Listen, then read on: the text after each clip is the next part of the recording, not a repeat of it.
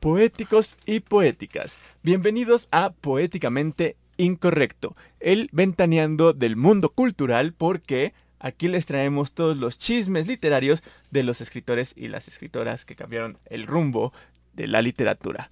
Un día en un video sí me pusieron, está bien chido el tema, carnal, pero parece una cápsula para un programa de, de televisión. Y yo dije, muchas gracias, se lo puedes compartir a, a, tus tías y a tus primas y a tus primos y a tus amigos que les gusten ese tipo de programas, porque vamos a ver si así los atraemos al mundo cultural, ¿no te parece? Me parece muy bien, mi hermano. Para quienes no sepan quién está al lado de mí, es mi hermano Iván Rodríguez. ¿Cómo estás, querido hermano? Muy bien, hermano mío, gracias por preguntar.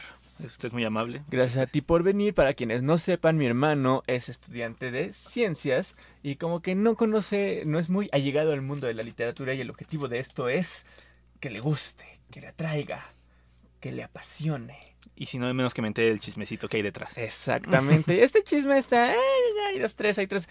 Hay, hay, de este chisme particular que te gusta, que es el chisme político, carnal. Ah, ese sí me gusta. Entonces, vamos a ver, ¿te late si empezamos? Me late que empecemos. Échale, carnal. Ok. El día de hoy vamos a hablar no sobre uno de los escritores más importantes, no, perdón, otra vez, otra vez.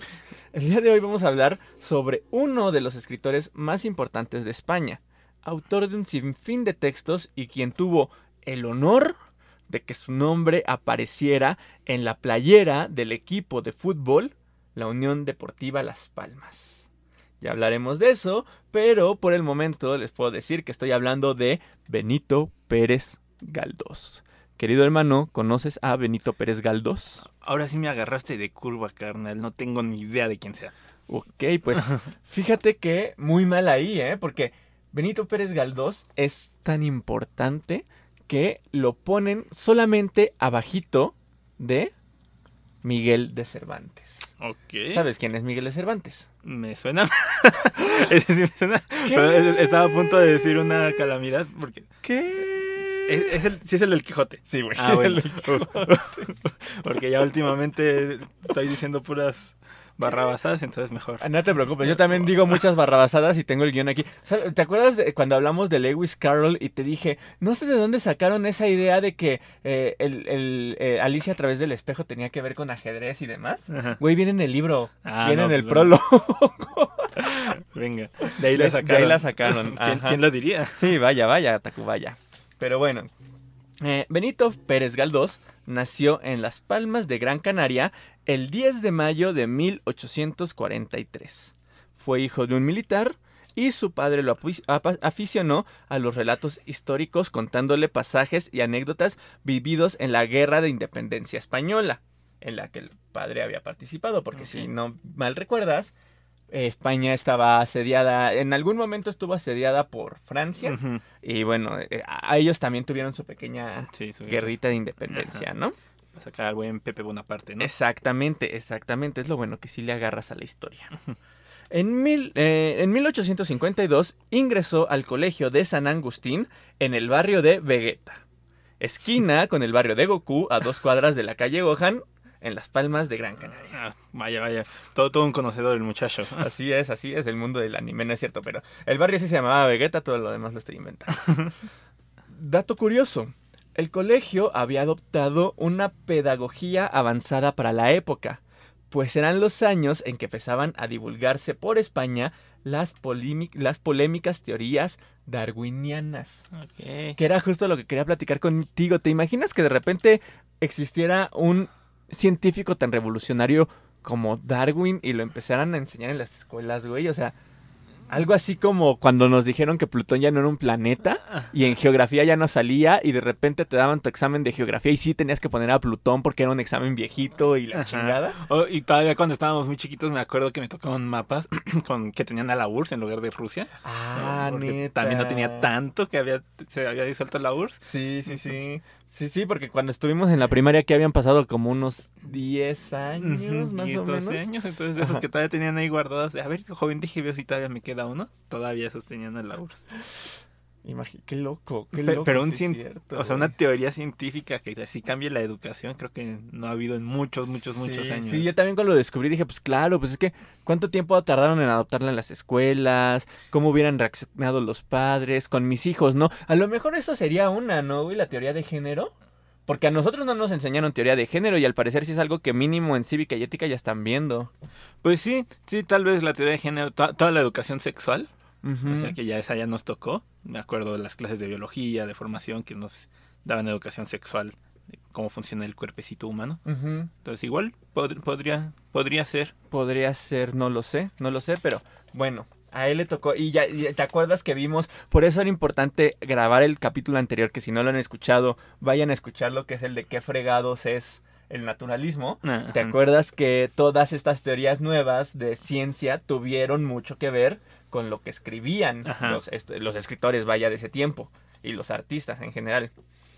Entonces, bueno, si bien Pérez Galdós fue un muy buen alumno, en ocasiones se metía en problemas, pues al igual que un montón de escritores de, las que, de los que ya hemos hablado, en momentos de aburrición, el joven Benito se ponía a hacer dibujitos en su cuaderno. De hecho, además de la escritura, también destacó en la pintura, a diferencia de otros escritores pintores que ya hemos visto como Gustavo Adolfo Becker, que también era español, de hecho. Ah, De hecho. Sí, no, a Benito Pérez Galdós sí, sí le fue bien y de hecho también hay como un par de pinturas suyas por ahí reconocidas. Ah, Qué buena onda. La afición por la pintura acarreó cosas relativamente positivas, pues en 1862 obtuvo el título de bachiller en artes en el Instituto de La Laguna en Tenerife, donde había destacado por su facilidad para el dibujo y su buena memoria. Ok. Esto es súper, súper divertido, me encantó esta parte. Durante esta época llegó a su vida una prima suya llamada Sisita. Al parecer, el joven Benito, como una joven bomba de hormonas que apenas salía de la adolescencia, empezó a tener cierta simpatía por la primita. Así que la mamá Galdós dijo, ¿sabes qué? Esto no puede ser. Y como buena católica, corrió a Galdós de su casa Ok. y lo mandó para Madrid. Bueno. ¿Qué? A tu prima no la vas a embarazar, papá. Te Eh. me largas de la casa. No, ¿Qué te crees? ¿En el norte de México? No, no, no, mijo. Te me vas de aquí. ¿Qué Aquí te, crees? ¿Qué te crees de Monterrey, hijo? Vete a ese nuevo mundo en donde se hacen esas cosas. Aquí, en España, no. Bueno, pero Públicamente. te- te- te- técnicamente se quedó en España porque nomás lo mandaron a Madrid, güey. Bueno, pero si quería con la prima, se había traído a la prima a México y tal vez algo se lograba, ¿no? Pues sí, pues sí. Pero bueno, y de hecho, bueno, ahorita vamos a ver cuál- qué relación tuvo Benito Galdós con América Latina, que tuvo ahí una bastante peculiar que a mí me dio risa. A ver tú cómo reaccionas, güey. Ok. Ok. Llega aquí a Madrid y es así como en septiembre de 1862 Benito Pérez Galdós se matriculó en la Universidad de Madrid, ¿no? O sea, el pretexto fue te vas a ir a estudiar a la Universidad de Madrid, pero el subtexto es no te vas a ligar a tu prima. Ok, ajá. Te mandamos a la universidad no porque nos interese tu futuro, sino porque no queremos que te ligues a la prima. Padres modelo. Ok, muy bien. Aquí hagamos un paréntesis para hablar de la vida amorosa de Galdós, ya que mencionamos a la prima, ¿no? Y es que es importante mencionarla porque al parecer el escritor era muy reservado en este aspecto, que me pareció algo curioso. Poco se sabe de sus relaciones amorosas, solo que al parecer y como buen hombre de la época, Galdós tuvo muchas amantes, muchísimas. Y de hecho, hasta donde investigué, nunca se casó, pero destacaron dos de sus amantes. La primera que destaca es la modelo Lorenza Cobian González, que realmente, o sea, es modelo de pintores, pero yo siento que es más bien de que tenía varo para que la pintaran, porque yo la vi en cuadros y pues, lo siento, perdón si me escucho muy hombre, pero no estaba tan guapa, la verdad. Han pasado 150 años, carnal. Los estándares han cambiado Bueno, mucho en, esa- en ese tiempo. Eso sí. Pero bueno. Y bueno, su nombre en la actualidad no le había ayudado Kobe Ann. Oh. bueno, sí, no tenía. eh, En el siglo XXI no hubiera triunfado esta No. mujer. Eh, con quien tuvo. Bueno, no hubiera triunfado en el aspecto de marketing, ¿no? Por así decirlo, antes de que me lleguen a fonar y digan, ¿cómo que no hubiera triunfado? En ese aspecto, en ese aspecto. No me, no me funen, no Sí, me funen. Instagram lo había censurado no por sus fotos, sino por su nombre. Exacto, ok, ya, perdón. Eh, con esta mujer, con Lorenza, tuvo una hija llamada María Pérez Galdós. Ok. Cobian. A pesar de esto, Galdós nunca se casó con Lorenza y hasta le hablaba de usted cada que iba a visitar a su hija. Era así como, buenas tardes, este Lorenza, vengo a visitar a María. Ah, pase usted, señor Benito, mucho gusto. O sea, él la había embarazado, pero le seguía hablando a usted, ¿verdad? Ajá, qué, qué raro. o sea, para la época, qué raro, ¿no? Que la haya embarazado y no se hubieran casado, ni los hubieran obligado a casarse. Es que fíjate, ya lo vamos a ver un poquito más adelante, pero pues Galdós era muy de izquierda y estaba mucho esta idea de liberación, tanto de elección como liberación sexual. Es- entre comillas, ¿no? entre comillas, pero o sea, había mucho esta idea de si no me quiero casar, no me voy a casar, ¿no? Y si me voy a casar va a ser por el civil. Ya ves que lo vimos también con esta Laura Méndez, si no mal recuerdo, que también cuando se casó con quien se casó, que se me olvidó ahorita el nombre de su esposo, este, dijeron que no se querían casar por la iglesia, que se casaron en, en el civil. Y no sé muy bien cómo estaba la política de España en este entonces, pero ten en cuenta que eran muy católicos. Sí. Entonces a lo mejor también por eso no se quisieron casar, porque sí era constante la, la, la presencia de Galdós en la casa de la hija. Tampoco es como que el güey se hubiera desaparecido por siempre y para Sí. siempre. Sí, no, pues, el hecho de que lleva el apellido de él también. Entonces, Exacto. pero sí está raro. Más, más por ella, porque pues, era muy prejuicioso que una mujer tuviera un hijo, un hijo de un no matrimonio. Sí. Está raro. Sí. Bueno, su otra relación rescatable fue con Emilia Pardo Bazán, otra escritora, escritora de la cual ya hablaremos, y que al parecer fue el amor de la vida de Galdós, pero cuyo amor no pudo ir más allá porque ella le puso el cuerno. Ok. Entonces también se las buscaba bastante progresistas a las Sí, mujeres sí, de la sí, época. Sí, sí, sí, fue así cuando me entré, fue así de, no, ¿a poco? Ella le puso el ¿Te cuerno crees a muy él". machito? Pues ¿Qué aquí te va, Sí, mijo. Sí, sí, básica, fue prácticamente eso. No, y aparte de todo, era, era también de estas relaciones tóxicas de, pero es que yo te amo a ti, Benito, pero pues me voy con este güey. ¿no? No, yo, yo también te amo a ti, pero ya tengo una hija por acá. Entonces, pues, de los dos no se hace uno. ¿Cómo han cambiado los tiempos, verdad? Ya nos pasan esas cosas. No, no. Eh, ya, ya. Retomemos la obra del escritor, ¿no? Se sabe que Galdós ya había escrito para la prensa de su natal Gran Canaria un sinfín de cuentos, poesía satírica, ensayo, etc. A esto me refiero a cuando llegó a Madrid, ¿no? Él ya tenía un poquito de callo, pero fue Francisco Giner de los Ríos, fundador de la institución libre de enseñanza, quien lo alentó a tomarse la escritura más en serio y a este güey lo conoció pues en Madrid. Como ya vimos, era una cualidad de los realistas ser unos acosadores. Y Benito Pérez Galdós no fue la excepción. Lo primero que hacía al día era levantarse con, un- con el sol y escribir regularmente hasta las 10 de la mañana. Ok. Escribía lápiz, porque la pluma le hacía perder el tiempo. Yo me imagino que como en ese entonces tenías que Ah. preparar la tinta y ese tipo de cosas. Sí, sí, sí. Después salía a pasear por Madrid a espiar las conversaciones ajenas y a observar detalles para sus novelas. Es decir, acosaba a la gente para poder hacer sus obras. Andaba en el chismecito. Andaba en el chismecito. A Benito Pérez Galdós le hubiera gustado este programa. también. Ok. A primera tarde del día leía ah, en español, inglés o francés. Sus principales lecturas eran Shakespeare, Dickens, Cervantes, ya sé que se dice Shakespeare, ¿eh? por si alguien Tiene que ajá, es que empezaba a mamar. Eh, Dickens, Cervantes, Lope de Vega y Eurípides. En su madurez empezó a frecuentar a León Tolstoy y luego de su lectura volvía a dar la vuelta para esperar a la gente. Aunque Pérez Galdós no era del todo un rarito, o sea, sí era un rarito. Así, imagínate encontrarte al güey así como, Oli, ¿de qué platican?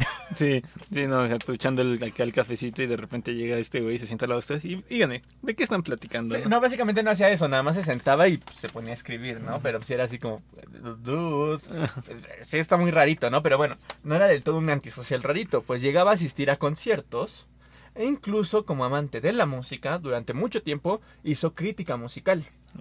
Se acostaba temprano y casi nunca iba al teatro, a pesar de que escribió bastante teatro. Oh, qué raro. Sí, sí, sí. Sí, era muy rarito este güey. Sí. Cada trimestre, escucha esto, güey. Cada trimestre acuñaba un volumen de 300 páginas, güey. O sea que al Ala. mes escribía aproximadamente 100 páginas. O sea, changos, ¿no? Si es un buen. no, si es un friego. qué hueva. Sí, está cabrón. Pero, ¿qué, escribía? ¿De todo? ¿De todo un poco? Eh, sí, escribió novela, escribió teatro, escribió ensayo. No sé, no estoy seguro si escribió poesía.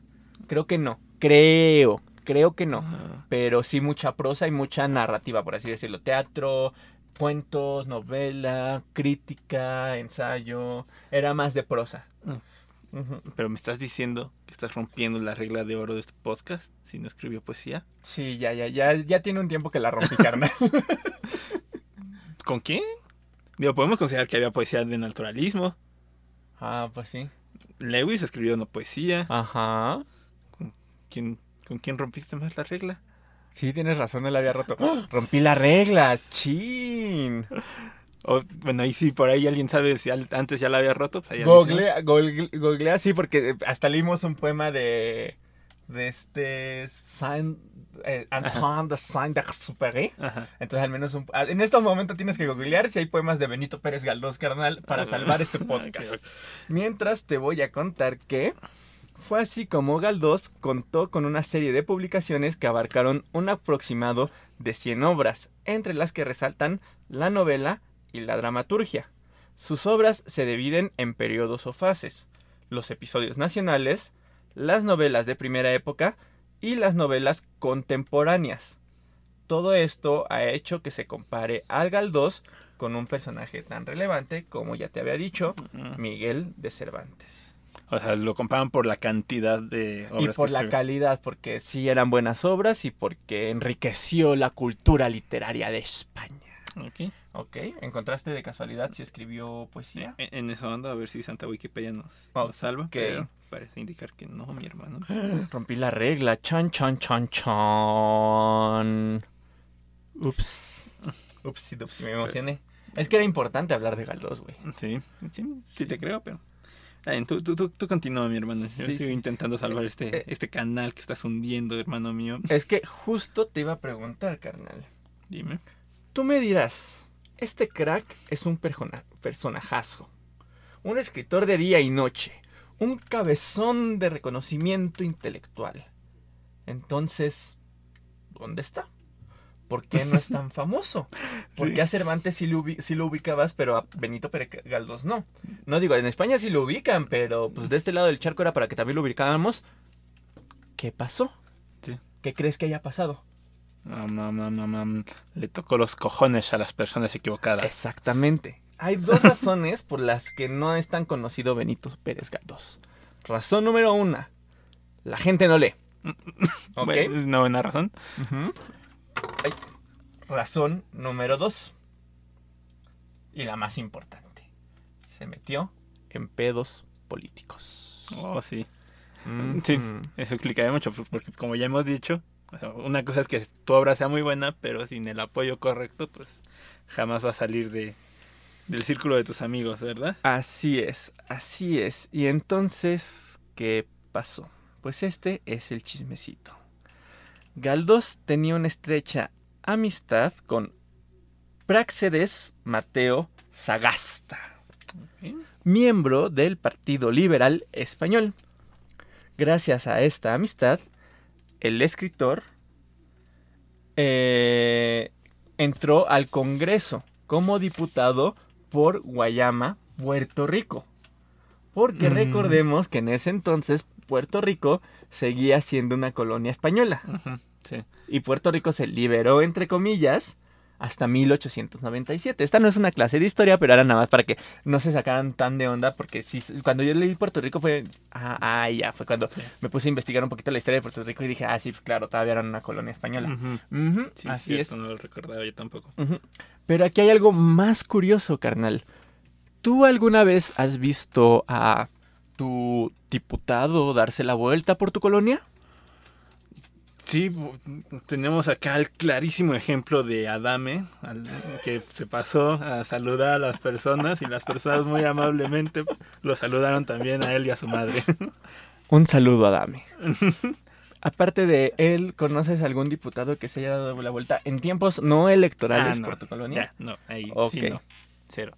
Poéticos y poéticas, déjenme aquí en los comentarios de YouTube o díganme en, mis- en nuestras redes sociales poéticamente incorrecto o poesía punto incorrecta si alguna vez su diputado local se ha dado una vuelta en tiempos no electorales por su colonia.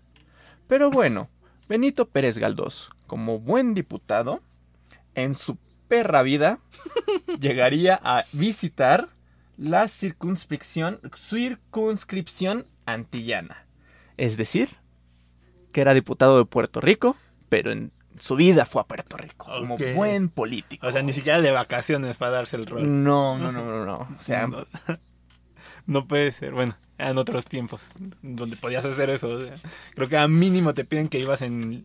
Eh, Es que aparte de todo, sí, y- o sea, em- em- para empezar Puerto Rico era una colonia, entonces era así como, ah, pues nos vale, ¿no? O Pues sea, sí. pongamos, y aparte es de estos puestos en los que ni siquiera lo votaron, fue así de, o sea, no Mm, tuvo votos, fue Era así de, plurinominal. ajá, exacto, este güey es mi cuate y lo metemos aquí, no denle un hueso. Sí, digo, perdón si estoy rompiendo su amor y sus ilusiones por Benito Vélez Galdós, pero pues es la neta, güey, es la neta. Sí. ¿ok? Pero eh, no todo es corrupción y amiguismos, no, colegas, no, no, no. A inicios del siglo XX ingresó al Partido Republicano para las elecciones generales de España que se dieron en 1910 y se presentaría como líder de, la conjunción republicano-socialista formado por partidos por el, los par- por el Partido Republicano y por el PSOE, el Partido Socialista Obrero Español.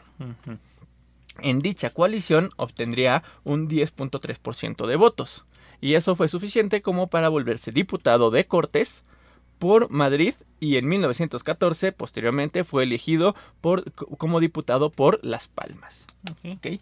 Debo de confesar que no entiendo muy bien cómo funcionaba en ese entonces la política de España, a que se refieren como diputado de Cortes, Ajá. porque aparte tengo entendido que todavía estaba la presencia del rey, entonces no sé qué tanta fuerza tenían estos diputados.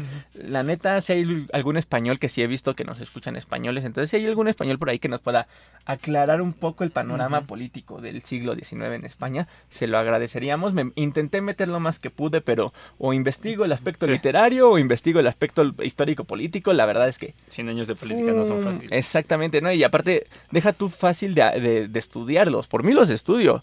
Resumírselos se van a dormir aquí, la neta banda. Sí, porque aparte creo que el PSOE todavía existe hasta ahorita. ¿Ese ¿Ah, sí? partido? Creo que sí lo he escuchado. Bueno, si hay algún español por ahí lo conoce y si es el mismo, pues díganos aquí en los comentarios. Pues, He escuchado de él. Ajá. Iba a decir algo muy político, pero mejor me lo callo por cualquier cosa que YouTube nos vaya a censurar. Sí. Como buen miembro de las izquierdas, en especial en aquellos tiempos, tenía ideas anticlericales. Esto provocaba que el catolicismo tradicionalista, muy poderoso en España, y siguiendo algunos aspectos de los políticos de los reyes católicos, que tenían también ahí su presencia, lo, tuvieron, lo tuviesen en el punto de mira hasta su muerte, y aún después de ella. Por eso es Mm, que no es tan conocido, porque a pesar de que ya después, o sea, imagínate que esto ya es 1910 y se metió en estas broncas, ya después con el tiempo, pues se le tuvo que dar reconocimiento, ¿no? Es como muchos otros que Sí. se metieron en problemas políticos aquí en el país y tarde o temprano se les tiene que dar el reconocimiento porque fueron buenos autores. Digo, ¿qué pasó, por ejemplo, con todos los escritores que ya habíamos platicado del porfiriato? que después del porfiriato los intentaron desaparecer, a muchos de ellos, por lo mismo. Y es así como, güey, yo no voy a dejar, dejar de leer a Juan de Dios pesa porque fue un político que escribió sobre Porfirio Díaz, Ajá. ¿no? O sea, no voy a dejar de leer a, La- a Laura Méndez porque escribió sobre Porfirio Díaz. Sí. Entonces, No voy a dejar de escuchar a Paz porque era amigo del PRI. exactamente, que sí me gustaría un poquito, pero no voy a dejar de leer a Elena Garro porque era muy de derecha, aunque digan que no era de derecha, ¿no? O sea, pero bueno. Eh, ok, continúo. Para 1912, Galdós fue propuesto para el Nobel de Literatura, que ya existía para ese entonces. Pero el escritor no era bien visto por la sociedad, o bueno, no por la Mm. sociedad, sino por los políticos. ¿no? E incluso, al parecer, hasta la Real Academia Española, a la cual Galdós pertenecía, lo veía con malos ojos. Sí, o sea, Galdós había ingresado a la Real Academia Española porque lo tuvieron que meter porque el güey tenía la calidad literaria para Ajá. entrar, pero incluso una vez adentro era así como, sí, güey, pero hazte para allá porque pues eres rojillo, ¿no? Eres Ajá. chairo. Qué loco. Entonces él era de los que nos decía que podíamos usar la palabra blue jeans y... Seguramente sí. Mm, Es que, ay. empezó el concierto de fondo. Este, sí, porque ten en cuenta que eh, eh, una de las cosas que tiene la Real Academia es que. eh, ¿Cómo se le llama? Cas- ca- castellaniza, me parece que esa es la palabra. sí. Castellaniza los extranjerismos, que a mí la neta no me late del todo. O sea, se entiende un poco, pero no me late. Yo creo que vamos a tener que hacer una pausa porque Sí, está muy sí. fuerte. Sí. ¿Ok? Después de esa breve interrupción que espero no continúe, regresamos para comunicarles que mi querido hermano salvó el podcast, salvó la raíz de este espacio, salvó... Sí, ya salvando el canal como siempre, ¿no? Sí, así es, Como tiene que ser, para eso me invitas. así es, así es, porque Benito Pérez Galdós sí escribió poesía, pero solo tiene hasta el momento un libro de poemas publicado, que básicamente es poesía completa, publicado por Arroyo de la Manía, y la edición es de Yolanda Arrencibia y Rafael Inglada. Es de estas ediciones que al parecer no salieron de España. Sí, porque aparte, por lo que alcancé a investigar así rápidamente en estos cinco minutos, es más como un proyecto de investigación como histórica de sus. Textos que nunca publicó. Sí. Entonces, como que juntaron todo lo que no publicó y lo publicaron. Sí, es de esas veces de las de vamos a ver de dónde sacamos varo y encontramos esto ya huevo, vamos a sacar, aunque sean dos varillos y vamos a salvar poéticamente incorrecto donde hablan de poetas, ¿no? Exactamente. Así es, así es, pero... Pero bueno, ¿sabes con quién rompió un poco la regla? Con nuestros queridos entrevistados, a quien a todos y a todas les mando un Ah, abrazo, porque hay un par por ahí que en sí no escriben poesía, Ajá. pero pues ahí se rompió un poquito la regla, pero no importa, por darles un espacio de difusión a los nuevos escritores y a las nuevas escritoras. Sí, es- es- Esos son la excepción a la regla. Ok, es que no- lo que no sabes es que era una prueba para ti, güey, para ver si estabas prestando atención Sí, del proyecto, si sabías investigar. Ya vieron cómo si lo metí al mundo de la literatura, gané, poéticamente ganó. Ya no volveremos a publicar podcast porque ya cometimos el objetivo, ya lo cumplimos y mi hermano va a estudiar una maestría en letras después de esto. No. No a nada de lo que dijiste. ¿En qué me quedé?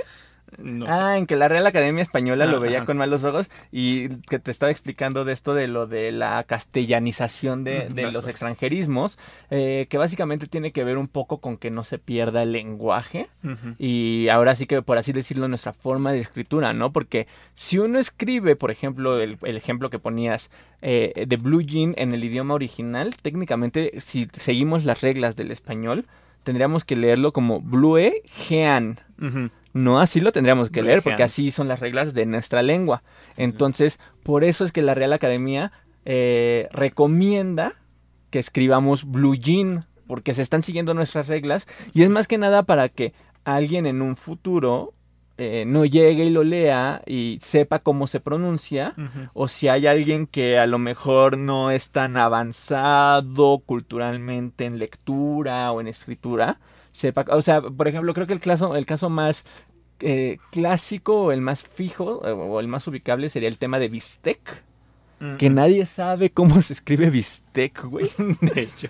y que al parecer viene de un extranjerismo, que es beef stick, Ah, sí ha de ser. y de ahí fue evolucionando al bistec, Ajá. que sí debe de haber una regla, pero la neta no la tengo ahorita como fresca de cómo se escribe bistec. Ajá. Pero precisamente, pues crea este tipo de confusiones, porque me acuerdo que una vez en clase de etimologías, el profesor dijo, a ver chavos, ¿cómo se escribe bistec? Ujú. Y hubo unos que escribieron CK, otros Q al final, otros con C nada más, o sea, precisamente porque como es un extranjerismo, Ajá. hace este tipo de confusiones. Sí. Por eso la Real Academia dice, no, pues mejor no te hagas bolas y escribe blue jean, porque si no, al rato va a haber quien escriba blue, así como suena. Jean, ¿no? Por ejemplo, porque a lo mejor no sabe de inglés, o con Y como lo recomienda la, la- la academia. Entonces, para que no haya confusiones, escríbelo de acuerdo a nuestras reglas, ¿no? Ajá. Entonces, sí, eh, más que él era el que lo decía, él era el que le tocaba investigar ese Ujú. tipo de cosas. Y no siempre, digo, hay varias categorías en la Real Academia, es Sí. como mucho relajo, ¿no? O sea, no, no por ser miembro de la Real Academia necesariamente eres investigador de la Real Sí. Academia, ¿no? O sea, nada más es como un reconocimiento, por así decirlo. Es así de, escribes chido, te vamos a poner esta medallita, Ajá. ¿no? No necesariamente tienes que ser un investigador tal cual. Sí, sí, sí. Sí, es como entrar al club de Toby, vaya. Sí. Ujú. Sí, no, sí, entiendo. O, o sabes que es un poco como la Academia de los Óscares. Ah, ok. que no necesariamente tienes que ser crítico de cine para pertenecer a la Academia de los Óscares. Eres cineasta, eres actor, eres productor. O sea, hay un montón de gente involucrada en la academia, donde hay también críticos, pero no todos son críticos. Sí. Es lo mismo aquí, no todos son estudiosos. Hay escritores, hay a lo mejor por ahí, bueno, sí hay investigadores, hay Mm, críticos, ¿ok? Eh, Pero bueno, ya retomando un poco para re- re- re- Regresar al- regresar al chismecito, este, todas estas instituciones tenían problemas con Galdós, ¿no? La iglesia, este, los reyes, la Real Academia, porque pues, al final de cuentas le respondía al rey, por eso Sí. es la Real Academia, este, en fin, en fin. Fuck this- contra el socialista y, y muy mal ahí, mal ahí. Y es por eso que se dice, se cree, se rumorea, se cuenta. Yo no estoy afirmando nada, guiño, guiño, guiño, que grandes esferas políticas y académicas impidieron que le dieran el premio Nobel a Galdós, no solo en 1912, sino también en 1913 y en una tercera convocatoria en la que fue postulado en 1915 cuya propuesta en esta última ocasión había partido de una mayoría de miembros de la propia Academia Sueca, que ya ves que son ellos los que se encargan de postular el Nobel. Entonces, fue, o sea, es lo que todo el mundo saca de pedo, porque fueron los mismos, o sea, fue una mayoría de los del club de Toby de Suecia Ajá. que dijo, ay, si se lo damos a Benito Pérez Galdós, y de repente dijeron, ay, no, que dijo mi mamá que siempre no, y todos así de, güey, a ver qué tanta fuerza tiene que tener esta gente de España Sí. para que se haya metido con esta mayoría, ¿no? Entonces está, está acá. ¿Qué es lo que dice, no? Que también, bueno, poco a poco el premio Nobel se ha politizado más y más, ¿no? Ah, Todos los premios están politizados. De hecho, se dice, por ejemplo, que a Jorge Luis Borges no se le dio el premio Nobel por también temas políticos y que a Pablo Neruda se le dio por temas políticos, al igual que Octavio Paz, al igual que pues pasa un poco lo mismo con los Óscares, por ejemplo, o sea, si hacemos la comparación más a nuestro mundo actual, pasa lo mismo con los premios Óscares. Es, por ejemplo, cuando este se le dio el Nobel a Bob Dylan, se estaba discutiendo mucho que al parecer había dos cuestiones. Una, que al parecer este premio estaba pe- perdiendo un poquito de notoriedad, entonces dijeron, pues vamos a hacer un pequeño escándalo para llamar la atención. Ajá. Y la otra es que creo que fueron dos ocasiones continuas las que se le dio un premio a alguien de Estados Unidos porque justo llegaban, venían las elecciones de. Estados Unidos, estaba todo este pedo de la transición entre Obama y, y Donald Trump. Incluso hay quienes se dice que en realidad a quien querían que, quien querían que ganara era Donald Trump y por eso se lo dieron a alguien relacionado con la farándula. Me explico en el caso de Bob Dylan. Pero no creo que eso ya fue muy atrás, no estoy seguro. Sí, sí, Sí. está muy medio jalado, pero... Sí, sí, sí, sí, porque conspiranoicas. sí, sí, sí, sí, porque sí, ya, ya, conspiranoicas de la ya, literatura. ya, ya me fui muy atrás, sí, porque según yo, Dylan, sí, no, ya hice un desmadre y según yo, Dylan es del 2014 y las de Trump fueron hasta el 2016. No, olviden todo lo que dije, Sí. pero sí hay pedos políticos. Hay muchos tintes políticos. Por eso no me salgo del guion, maldita sea, por eso no me salgo del guion. Ya lo si en la presentación de mi libro se me olvidaron así de, ¿a quién estás leyendo? A- al que escribió Nocturno. ¿Y quién escribió Nocturno? Ñam, ñam, ñam, Hiciste un no podcast de eso. Has hablado de eso. Cada vez que tienes que sacar un dato curioso, hablas de él, güey. Manuel Acuña, es Manuel Acuña. Por cierto, compren mi libro en el Reino de la Tierra, que lo pueden conseguir en el Instagram poesía.incorrecta o en el Facebook poéticamente incorrecto. Y ya, porque me estoy yendo mucho por las ramas. Regresemos. Si bien Galdós era y es uno de los escritores más importantes de la literatura española, la sociedad de su época y el tiempo lo trataron muy mal. O más bien eh, me refiero al paso del tiempo, porque en su madurez Galdós había quedado ciego. Qué feo, Sí, sí, sí. qué feo, qué feo. El 20 de enero de 1919, esta anécdota me gustó mucho, el escultor, escultor perdón, Victorio Macho descubrió en el Parque del Retiro de Madrid una escultura erigida por suscripción pública. El escritor pidió ser alzado para palpar la obra y lloró emocionado al comprobar la fidelidad de la pieza que el escultor había realizado y aparte sin cobrar su trabajo. Ay, qué onda. Sí, o sea, la tocó y dijo, no mames, es igualita mi carita. Qué chido. Un año más tarde, el 4 de enero de 1920, Benito Pérez Galdós murió en su casa de la calle Hilarión Eslava de Madrid. El escritor José Ortega y Gasset denunció públicamente el olvido oficial, institucional y político del autor. Escribió una necrología publicada en el diario El Sol el 5 de enero de 1920, o sea, un día después de que Benito Pérez Galdós falleció, y decía lo siguiente, cito, La España oficial, fría y seca y protocolaria ha estado ausente en la unánime demostración de pena provocada por la muerte de Galdós. La visita del ministro de Instrucción Pública no basta. Son otros los que han faltado. El pueblo, con su fina y certera perspicacia, ha advertido esa ausencia. Sabe que se le ha muerto el más alto y peregrino de sus príncipes. O sea, ya sabemos que quien no fue fue el rey. Ajá, entonces, y aparte está chida esta provocación porque se murió el más alto y soberano de sus príncipes, ¿no? O sea, como diciendo, este güey debió de haber pertenecido a la nobleza y no llegaron los nobles, ¿no? Todo el mundo sabía que este güey era grande, pero jamás se lo reconocieron, ¿no? Exactamente, exactamente.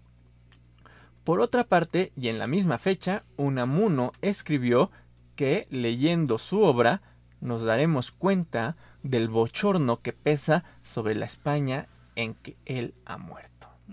Una vez diciendo pues que se le hizo menos, por así decirlo, al momento de, de morir. De morir. Y a pesar de eso, Galdós merecía un gran homenaje durante su entierro.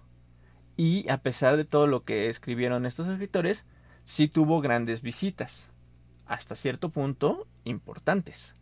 Según la prensa de sus tiempos, uno de los primeros en presentarse en la casa mortuoria fue Natalio Rivas, que como ya mencioné era el ministro de Instrucción Pública, que es el que menciona este Ortega y Gasset.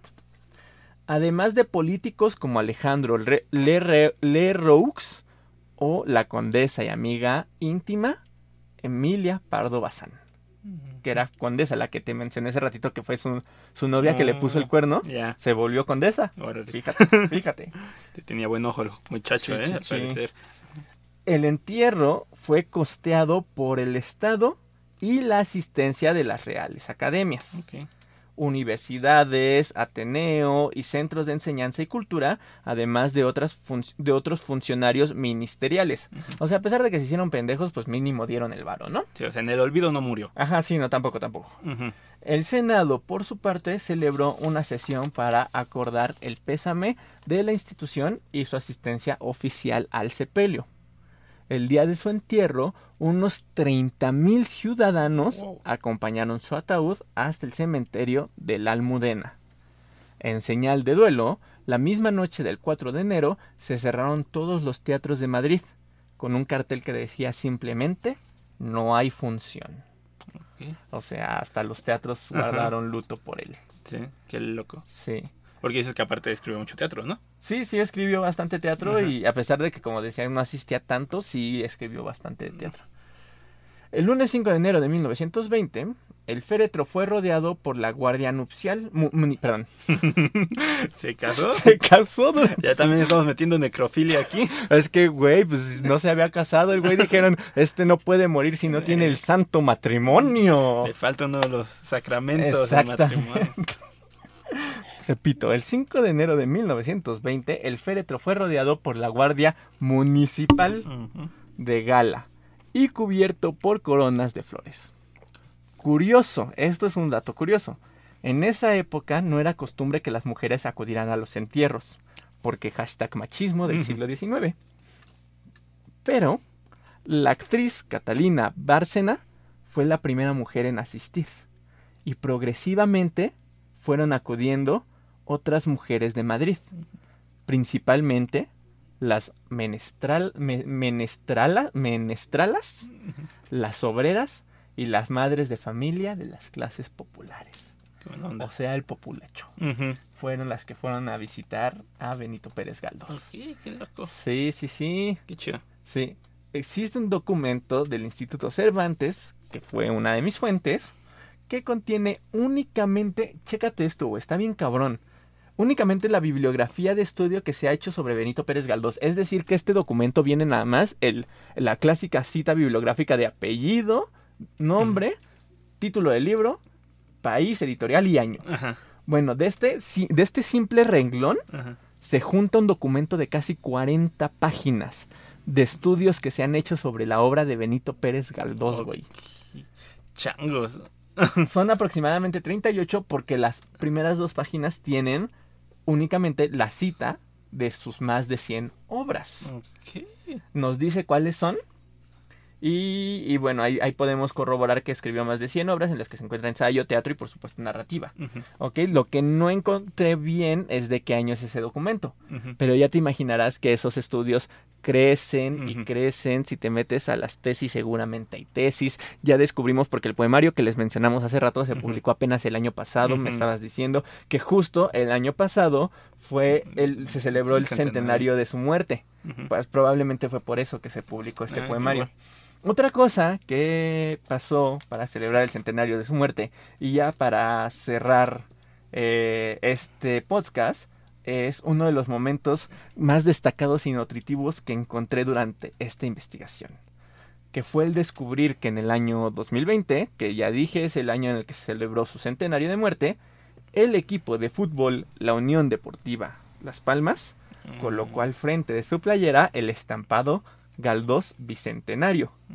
siendo el único equipo de fútbol que yo conozco que se ha sumado a una celebración relacionada con algún personaje cultural. Mm. ¿Te suena algún partido, algún equipo de fútbol que haya hecho eso, carnal? Pues no soy la persona indicada para que Ah, le bueno, pregunte eso, pero no, jamás había escuchado Sí, de, sí.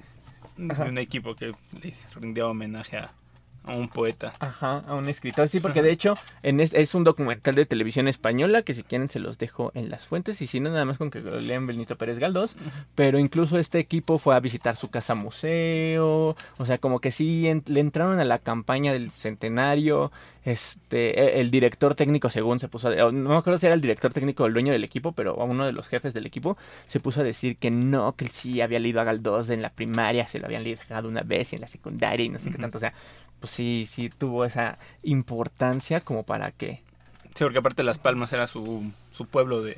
su, su lugar de nacimiento. Ajá. Así es, así es. Sí, y aparte, si lo vemos en términos económicos, por así decirlo, la neta, no sé, no me quiero meter en problemas, no sé si le hayan pagado al equipo, pero tomemos en cuenta que los equipos de fútbol cobran un buen varo Sí. por poner ese tipo de cosas y luego en el estampado principal de enfrente.